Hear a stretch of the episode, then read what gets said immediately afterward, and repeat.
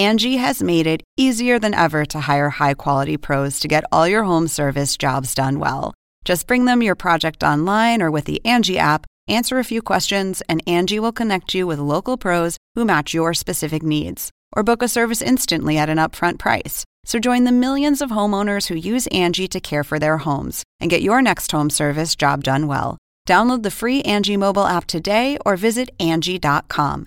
That's A N G I.com. Angie has made it easier than ever to hire high quality pros to get all your home service jobs done well.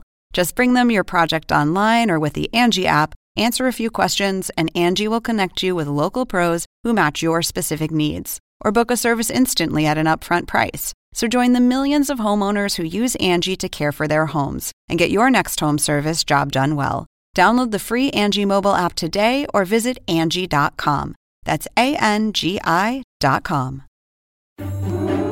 Las alarmas se han desatado en estos días con fuerza tras conversaciones urgentes de Rusia con Estados Unidos y sus aliados.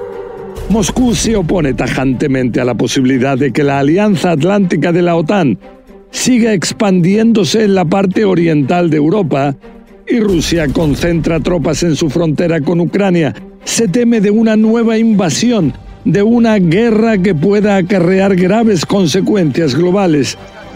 Y mientras Rusia intenta frenar la influencia estadounidense en Europa, Moscú no descarta la posibilidad de extender su propia influencia con infraestructuras militares en lugares fuera de Europa, por ejemplo, en Latinoamérica, concretamente en países como Venezuela o Cuba.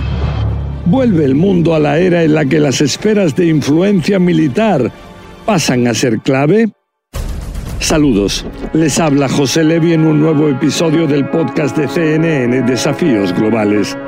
Los temores, las advertencias en ambas direcciones comienzan a recordar la temida Guerra Fría que terminó hace tres décadas con el fin de la Unión Soviética y del Pacto de Varsovia. They understand that it will have consequences. Then, of course, what nobody uh, knows uh, uh, is, is, is, is whether they, despite those consequences, will choose once again to use armed forces against Ukraine. Entonces, hace más de 30 años, el temor era de una guerra nuclear a gran escala que ni Washington ni Moscú lograran evitar.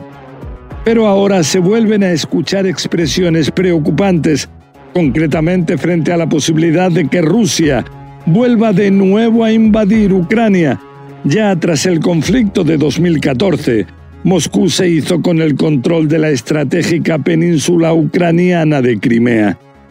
Ahora la estrategia rusa es de ambigüedad estratégica por un lado, aseguran que no piensan avanzar con una invasión, pero por otro concentraron a 100.000 soldados o más en la frontera con su vecina del sur e incluso comenzaron un ejercicio militar en esa zona justo cuando se desarrollaban ahora las negociaciones con la OTAN. Well, I, I think it's because Russia needs to now take these proposals back and discuss them in Kremlin. Las exigencias de esta alianza atlántica y de Estados Unidos de desescalar la situación y retirar a sus tropas de la zona fue rechazada enérgicamente por Moscú donde dicen que nadie les va a dar órdenes sobre dónde destacar a su ejército dentro de su propio territorio soberano.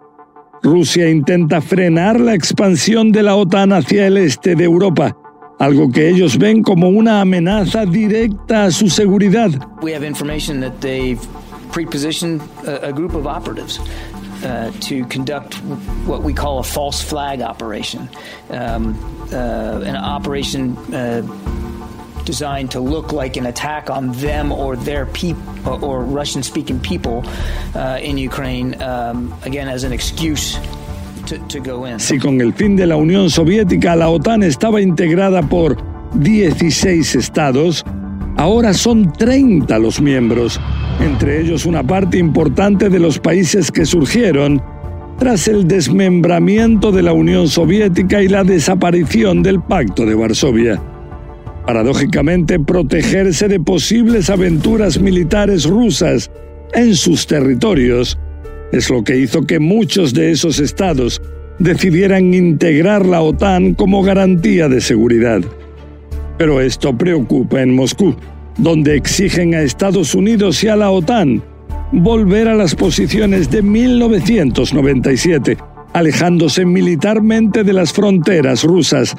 Además, la exigencia más clara de Moscú es tener garantías legales de que Ucrania nunca, jamás pueda llegar a ser parte de esta alianza atlántica, algo que provoca indignación en el otro lado, donde se afirma que se trata de un tema que debe ser tratado únicamente por los 30 miembros de la Alianza Atlántica y por la propia Ucrania, que nunca debe renunciar a su poder soberano de decidir con quiénes llegar a acuerdos de seguridad.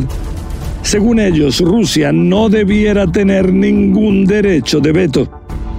Estados Unidos y la OTAN se muestran dispuestos a negociar otros temas, principalmente en lo que se refiere a dónde pueden emplazar sus misiles dentro de la Alianza Atlántica para que Rusia no se sienta amenazada, avanzar en tratados de desnuclearización o llegar a otros acuerdos en los que se informen mutuamente de la realización de ejercicios militares. I, think there's only one person who knows what Vladimir Putin, the president of Russia, wants to do, and that's the president of Russia. A la vez en Washington advierten que esta vez una invasión rusa de Ucrania no llevaría a una respuesta relativamente limitada como la del año 2014, sino a algo totalmente distinto.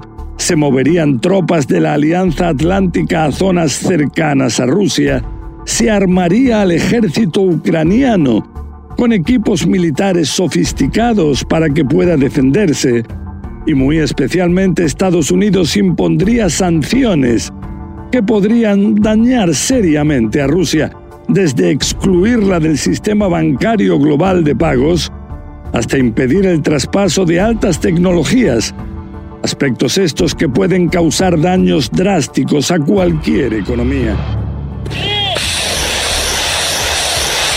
Y si bien en Estados Unidos y la OTAN se insiste en que sus tropas no tendrían una participación directa en las batallas, simplemente se teme que en este escenario la situación pueda descontrolarse.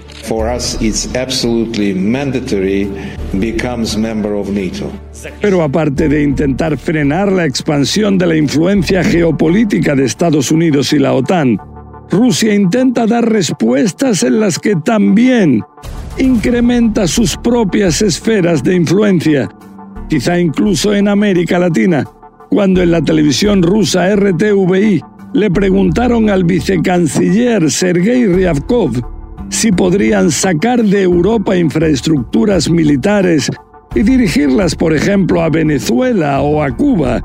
Él ni lo confirmó ni lo descartó. Plantear este tema podría ser una maniobra rusa para mejorar sus posiciones en la mesa de negociaciones. En Moscú hay quienes afirman que si Estados Unidos tiene presencia militar en Europa a través de la OTAN, ¿por qué ellos no pueden tener presencia en América Latina? Eso sí, se recuerda como en 1962, en el momento quizá más dramático de la Guerra Fría, el envío de misiles nucleares soviéticos a Cuba casi lleva a un enfrentamiento a gran escala que pudo haber tenido consecuencias imprevisibles. Bueno, hasta aquí este podcast de desafíos globales, donde hemos hablado de un mundo cambiante en sus esferas de influencia, en el que también Latinoamérica puede verse afectada.